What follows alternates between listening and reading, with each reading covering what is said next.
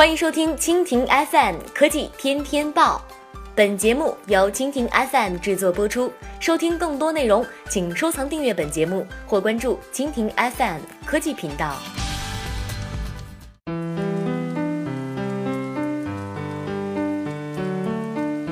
海外播报：Uber 无人驾驶车发生撞车事故。Uber 自动驾驶汽车在美国亚利桑那州 Tempe 发生撞车事故。之后，公司的自动驾驶测试项目暂时终止。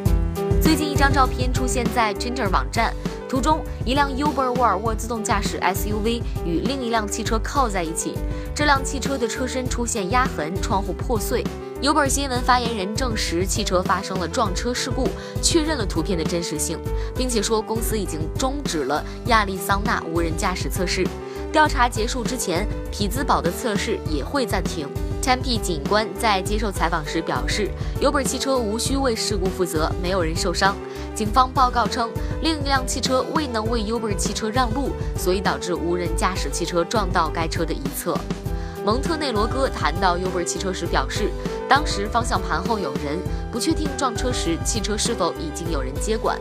Uber 的新闻发言人表示：“我们正在调查事故，可以确认当时后排没有乘客。”去年，Uber 开始在匹兹堡测试无人驾驶汽车，很快又在亚利桑那测试。在此之前，加州机动车辆管理局曾经禁止 Uber 在旧金山测试无人驾驶汽车。Uber 测试的主要目的主要是为了展示技术进步。亚利桑那州的州长在开始运营时乘坐了汽车。上个月，Uber 无人驾驶汽车开始在 Tempe 接送乘客。不过，Uber 无人驾驶汽车引起了争论。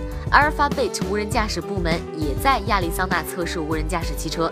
年初时，他起诉 Uber，宣称 Uber 窃取了激光雷达设计资料。Uber 回应称起诉毫无根据。从照片来看，撞车事故比较严重。无人驾驶汽车已经在公共道路上行驶了两百多万英里。汽车发生的事故大部分都很轻微。许多时候是在车流繁忙的地区，无人驾驶汽车后部被其他汽车撞上。